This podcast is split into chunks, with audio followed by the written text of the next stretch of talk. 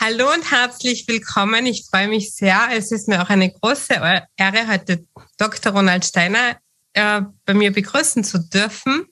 Und ja, er ist wirklich eine Koryphäe und auch schon mir seit Jahrzehnten bekannt, also schon vor etlichen Jahren auf der Yoga-Messe habe ich auch ähm, seine Vorträge genossen.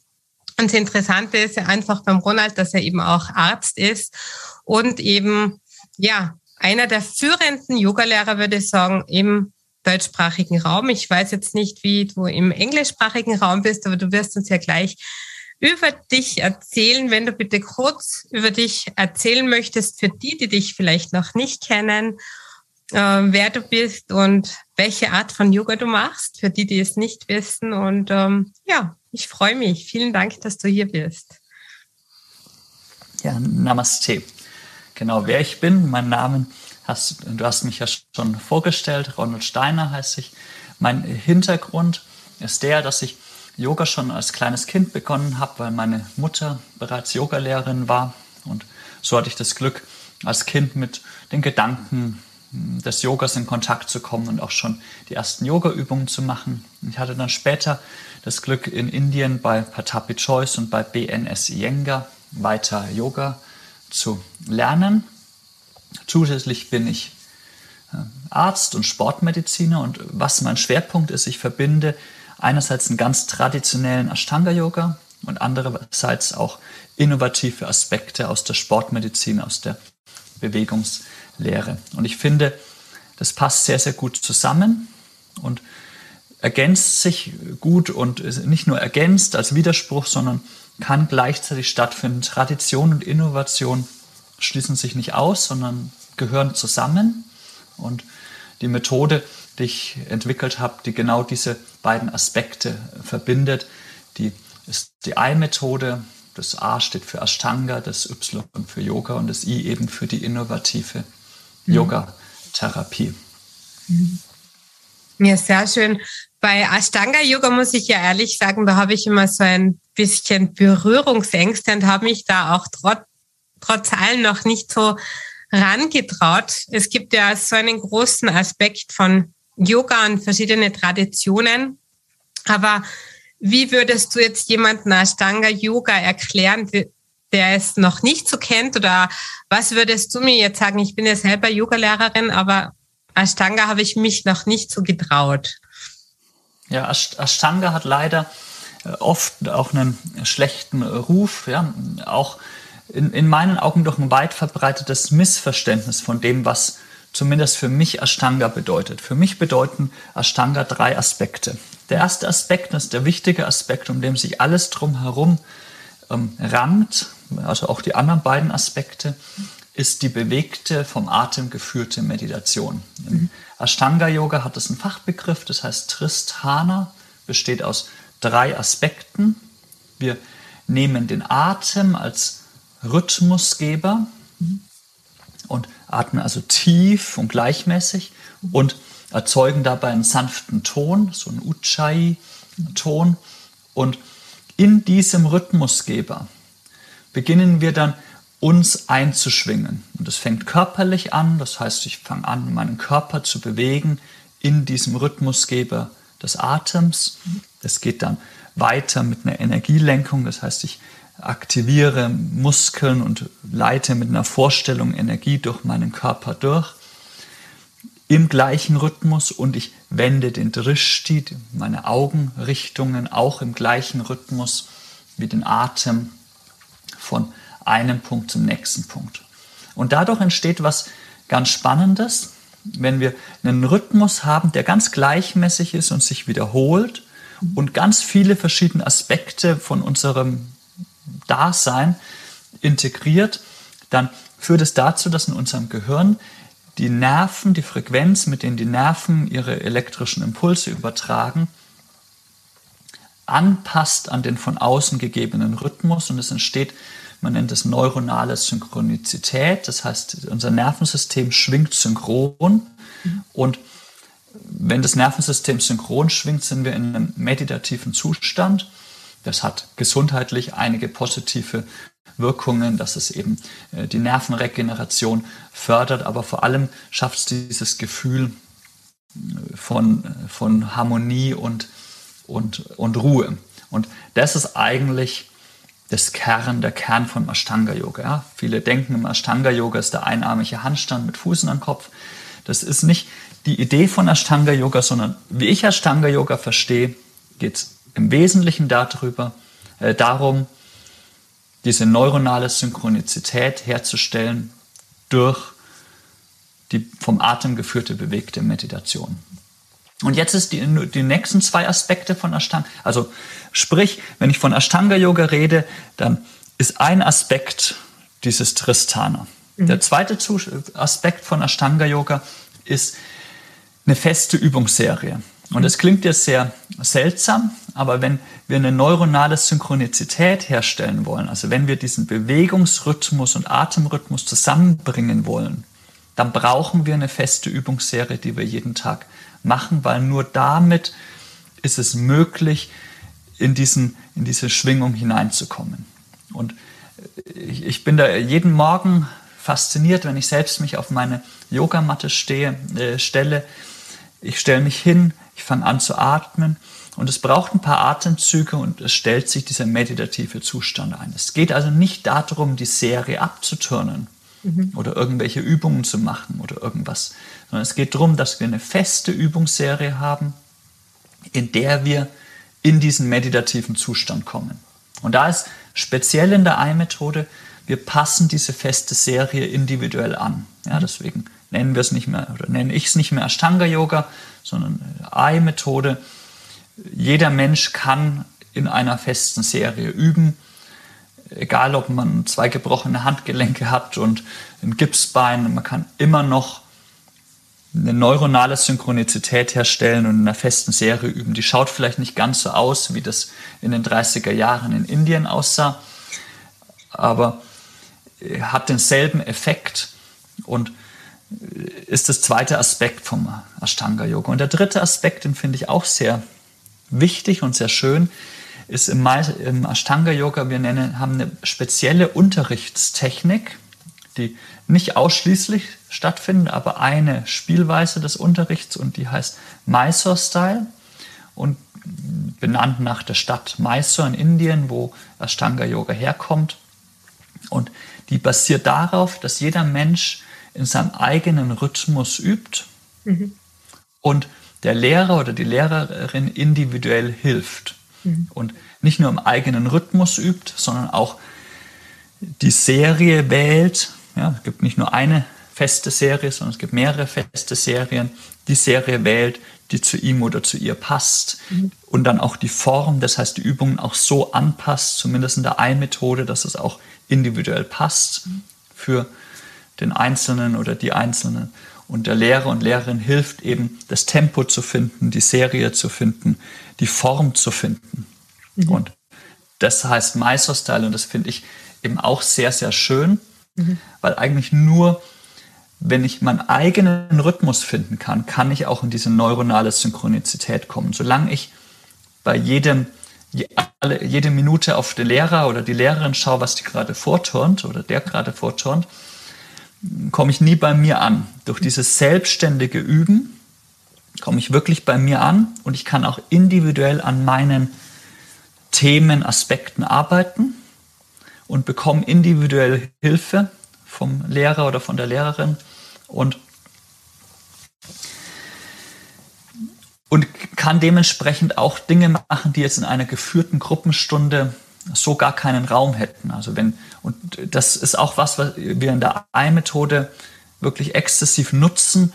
Wir, äh, wir nutzen therapeutische Aspekte in diesem Meisterstyle-Unterricht. Das heißt, wenn jetzt jemand eine Verletzung hat am Knie, dann kann dieser Mensch therapeutische Übungen fürs Knie in der Meisterstyle-Praxis üben und bekommt da auch Hilfe vom Lehrer oder der Lehrerin und muss jetzt nicht nur die feste Serie üben, sondern die feste Serie angepasst fürs Knie und zusätzlich noch Übungen, die dieser Schüler oder Schülerin eben benötigt fürs Knie, sodass im Idealfall nach der Praxis wir uns harmonischer fühlen wie vorher, nicht nur mental, sondern auch körperlich. Ja, das ist Ashtanga Yoga, also die Tristana, die bewegte Meditation. Das zweite ist dann die feste Serie und das dritte ist Mysore Style. Und ich hoffe, dadurch ist klar, dass es, es hat nichts mit Handständen und so zu tun. Das darf passieren natürlich in Mysore Style, ist möglich.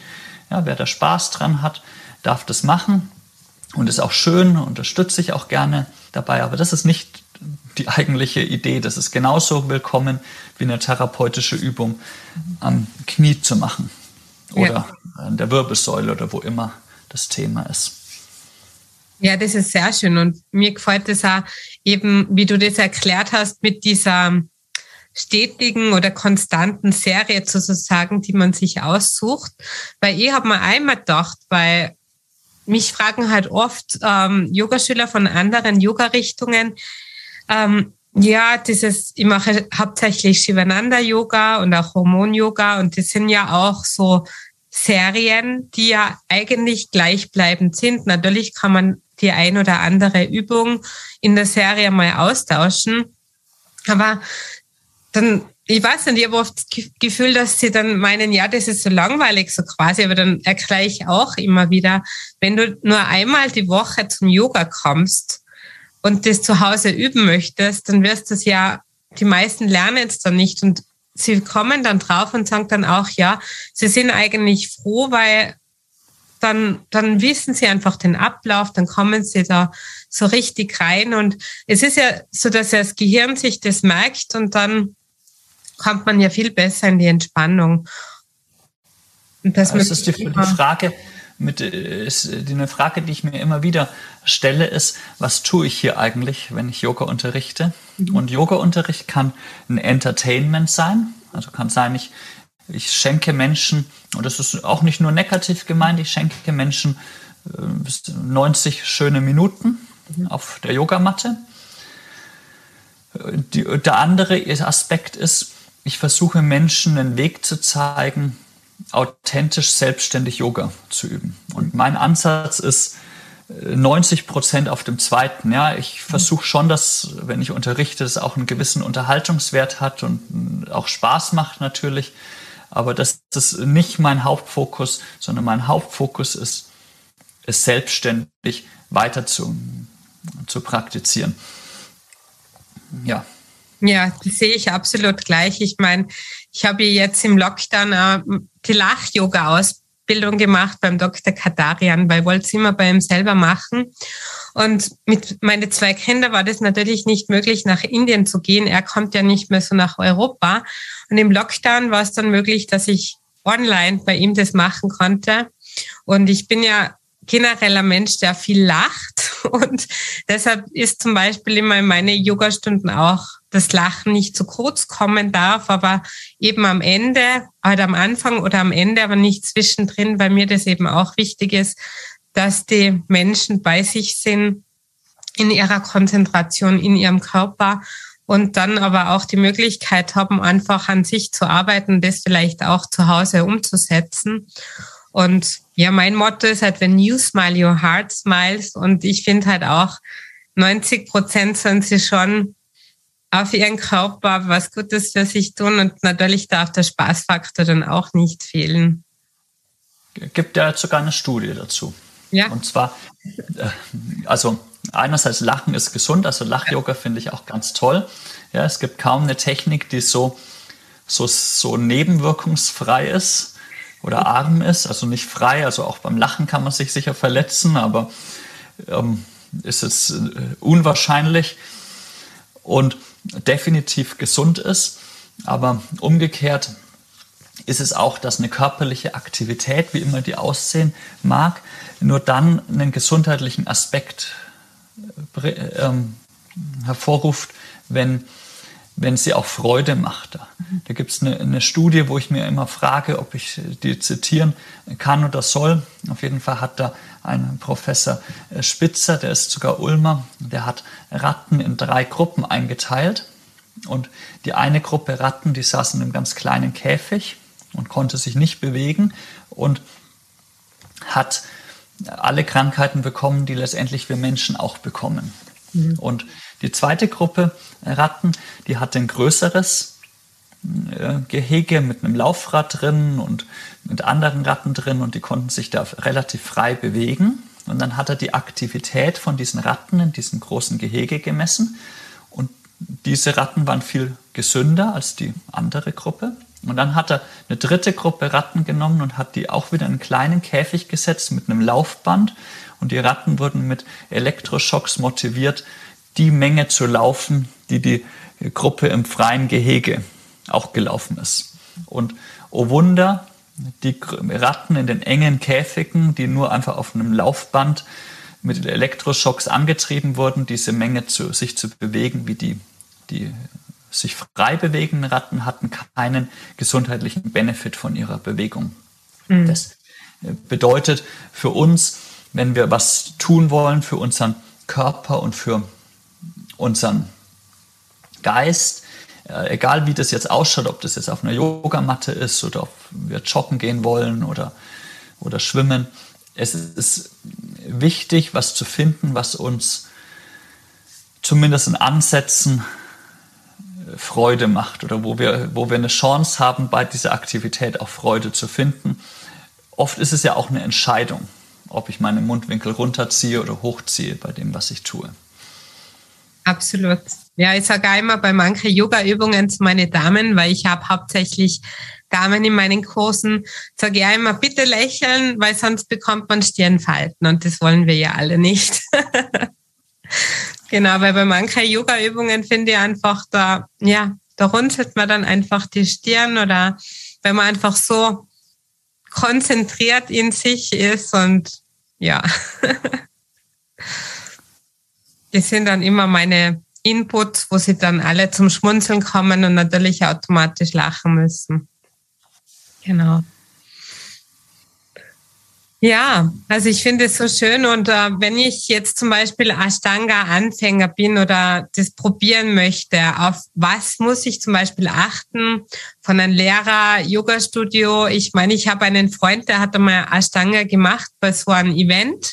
Da habe ich zugeschaut und der ist selber auch schon Marathon gelaufen und ist Läufer und der hat dann ge gesagt nach der Yogastunde, er fühlt sich wie nach einem Marathon.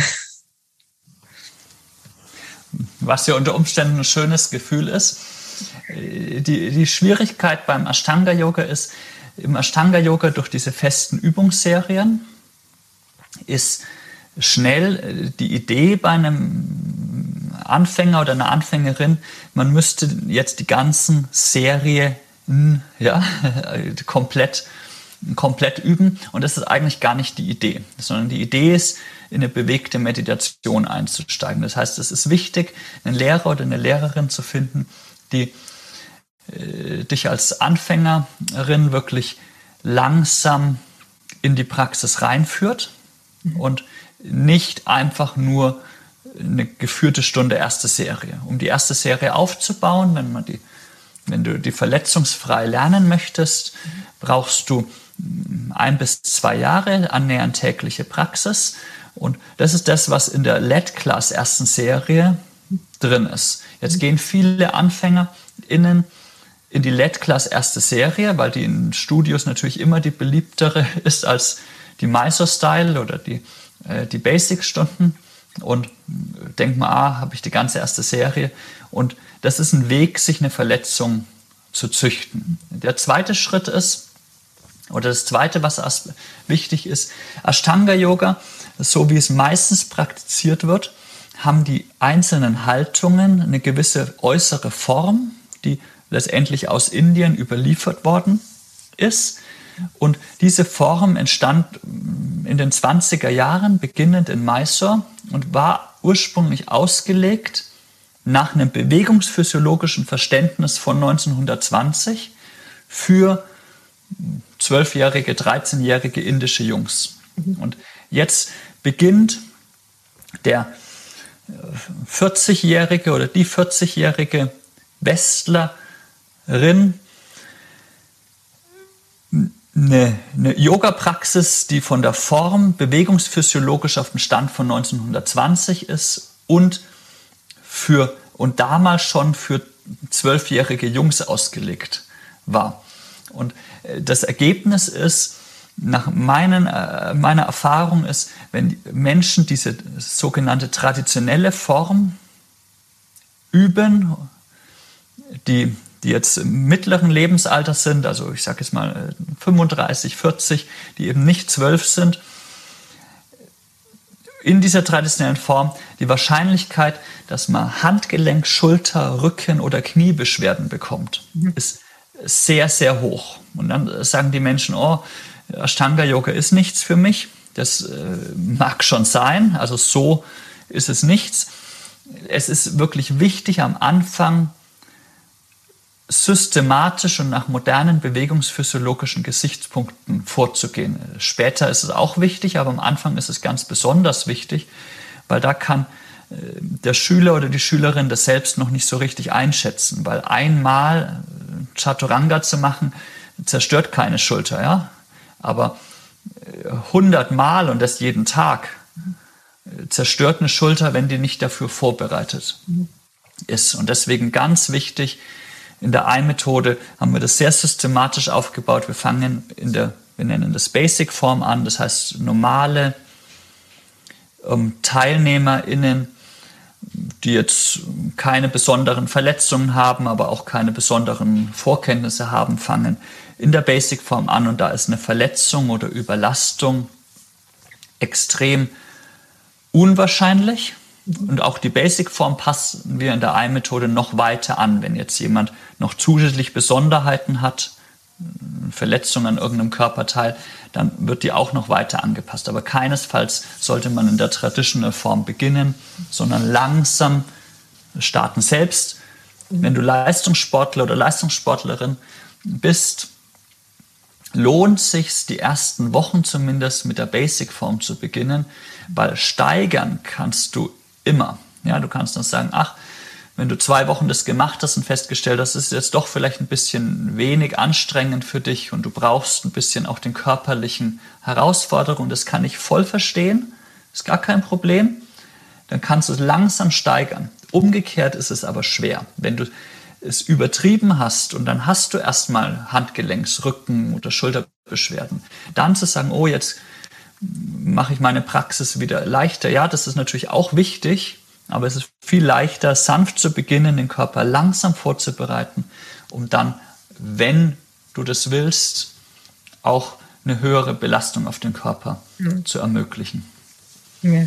Absolut. Also ich finde es so gut, dass du das so noch erklärst, weil ich weiß einfach, dass so viele Leute einfach am Anfang mit Yoga oft ungeduldig sind und sofort sagen, sie möchten mehr und das ist irgendwie, ja, oft wird betitelt, Yoga ist langweilig, aber es ist nicht langweilig. Es, man muss halt wirklich auch die Übungen, die Übungsreihen üben und aufbauen und es, man muss ja auch berücksichtigen, dass ja nicht jeder in der Gruppe gleich ist und dass man halt da wirklich auch halt einmal in sich reingeht und auch diese Geduld übt. Und ich finde, das ist halt auch ein Aspekt vom Yoga, den man halt auch lernen darf und nicht nur mit sich selber geduldig sein, sondern auch mit dem Umfeld und dass man halt auch Step by Step einmal das weiterentwickelt und nicht immer im Hamsterrad der Gesellschaft und des Lebens ist und sich wirklich einmal rausnimmt und auf sich das achtet. Ein, das ist ein schöner Aspekt vom Ashtanga-Yoga, weil du sagst, nicht jeder ist gleich in der Gruppe.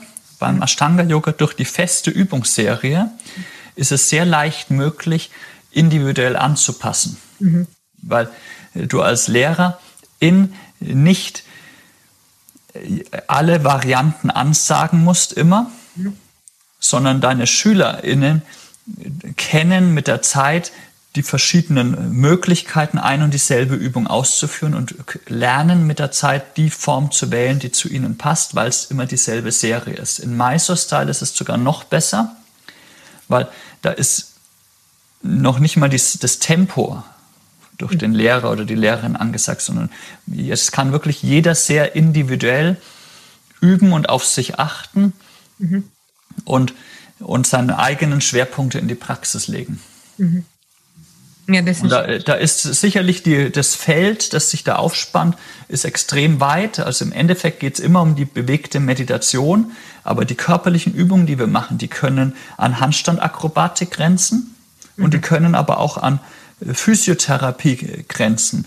Und dazwischen ist das komplette Spektrum da. Mhm. Und der eigentliche Fortschritt ist nicht, dass wir uns zur Handstandakrobatik bewegen, von der Physiotherapie zur Handstandakrobatik. Das ist nicht die Idee des Ashtanga-Yoga, sondern die Idee ist, dass wir in die, in die bewegte Meditation eintauchen. Das heißt, klar wird sich die körperliche Praxis verändern, vielleicht von therapeutischeren Übungen mehr zu akrobatischeren, vielleicht, aber vielleicht auch umgekehrt. Jeder Mensch wird auch älter und es gibt Unfälle und alles.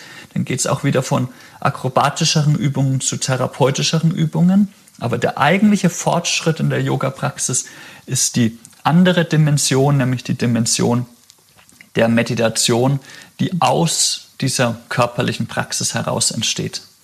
Ja, super. Ja. Und kommen dann zu dir auch ab und zu dann Leute, die Verletzungen vom Yoga haben und dann einfach bei dir nochmal Yoga anders lernen wollen? als Arzt und Yogalehrer, das finde ich ja einfach perfekt. Viele, viele Menschen kommen zur Ein-Methode wegen Verletzungen. Okay. Ja, die, mhm. das, wegen Verletzungen häufig auch aus der Yoga-Praxis oder auch aus dem sonstigen Leben.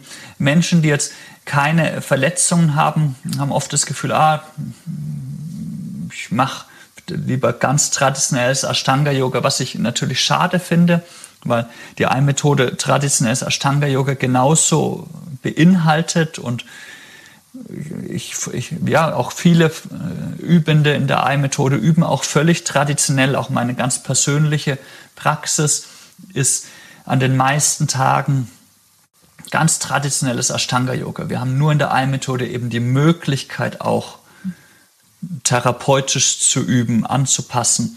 Und diese Möglichkeit nehmen sehr, sehr viele auch wahr und kommen deswegen auch viele wegen dieser Möglichkeit zum zur Ei-Methode. Sehr oft haben Menschen vorher Ashtanga-Yoga geübt und äh, vielleicht ein bisschen unsachgemäß äh, den Körper überfordert. Mhm. Und dann mögen diese Menschen die bewegte Meditation, aber sehen oft keine Möglichkeit, wie kann ich in die bewegte Meditation eintauchen, ohne dabei einen Handstand zu machen oder einen Liegestütz zu machen. Und genau da äh, hilft die Ei-Methode, genau da helfe ich weiter und kann sagen, du kannst alles, was die Meditation angeht, auch ohne Handstand und ohne Liegestütz und ohne Lotussitz und ohne Fuß in den Kopf und ohne Rückbeuge und auch erleben und machen.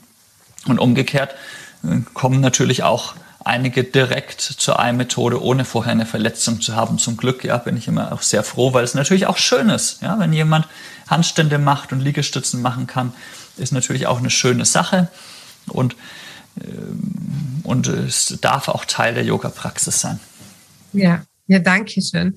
Ja, ich finde es auch total toll und vor allem, man soll ja nicht unbedingt nur wegen einer, oder unter Anführungszeichen, nur wegen einer Verletzung mit Yoga beginnen, sondern ja, wie du auch durch deine Mutter, ich auch durch meine Mama. Ich bin halt dann erst Anfang 20 dann zum Yoga-Weg gekommen.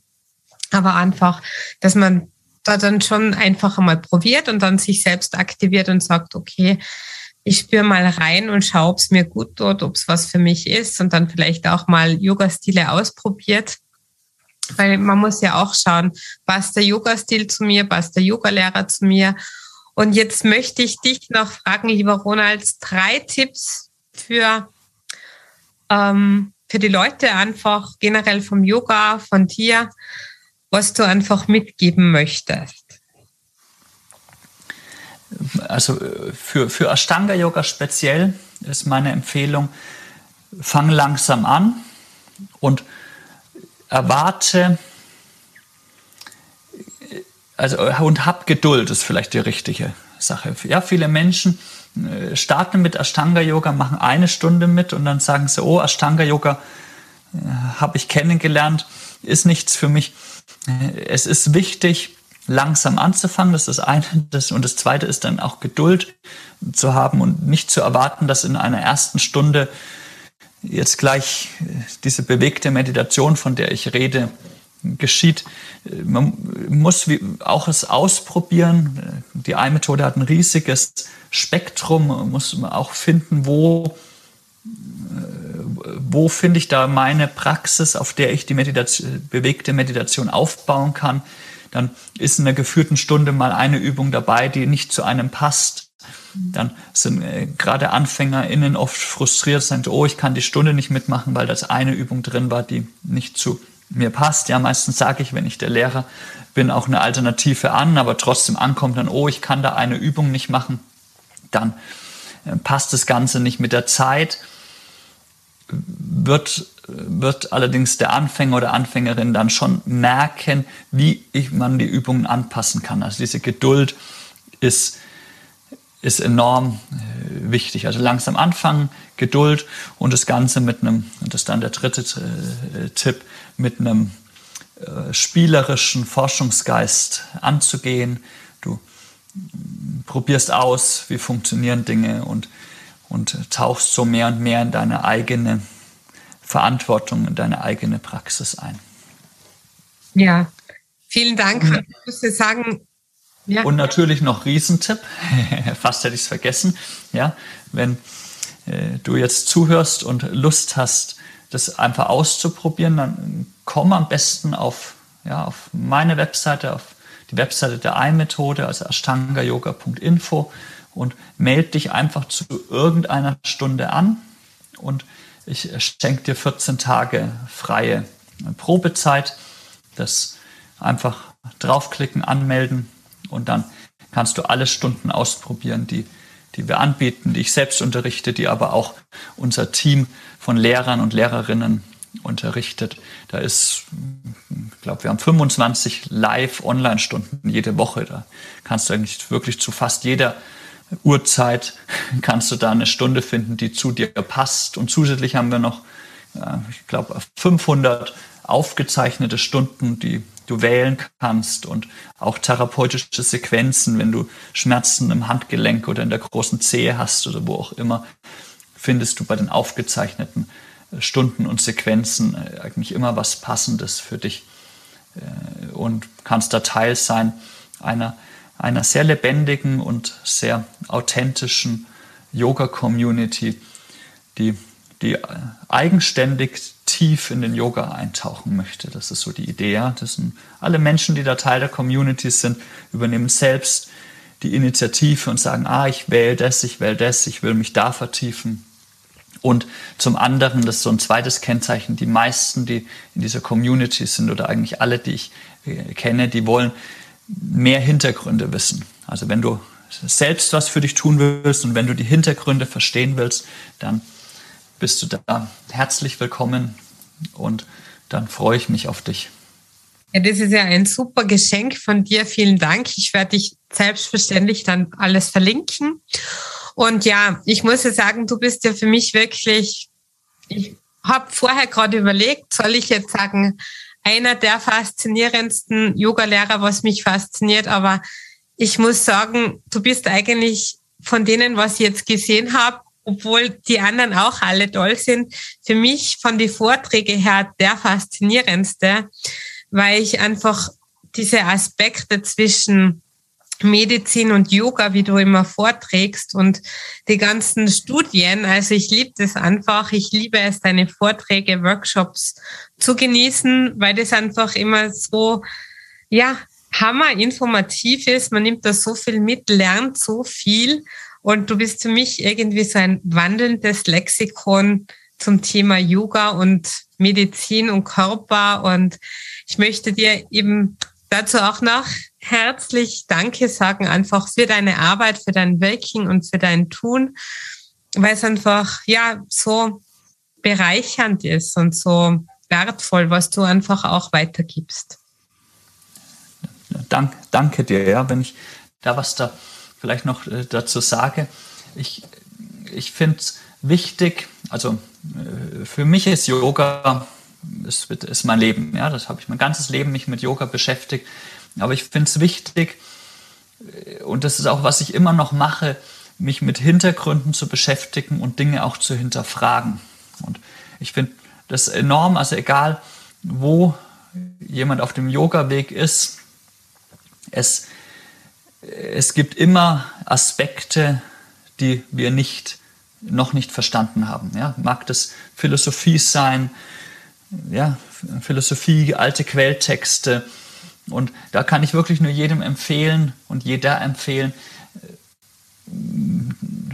tauch ein, auch in die Quelltexte, umgekehrt auch moderne Forschung, Bewegungsphysiologie, Forschung über wie unser Gehirn funktioniert.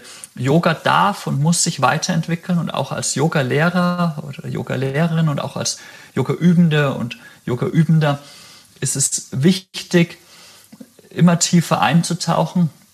Und bei mir ja als wandelndes Lexikon werde ich äh, öfter mal bezeichnet.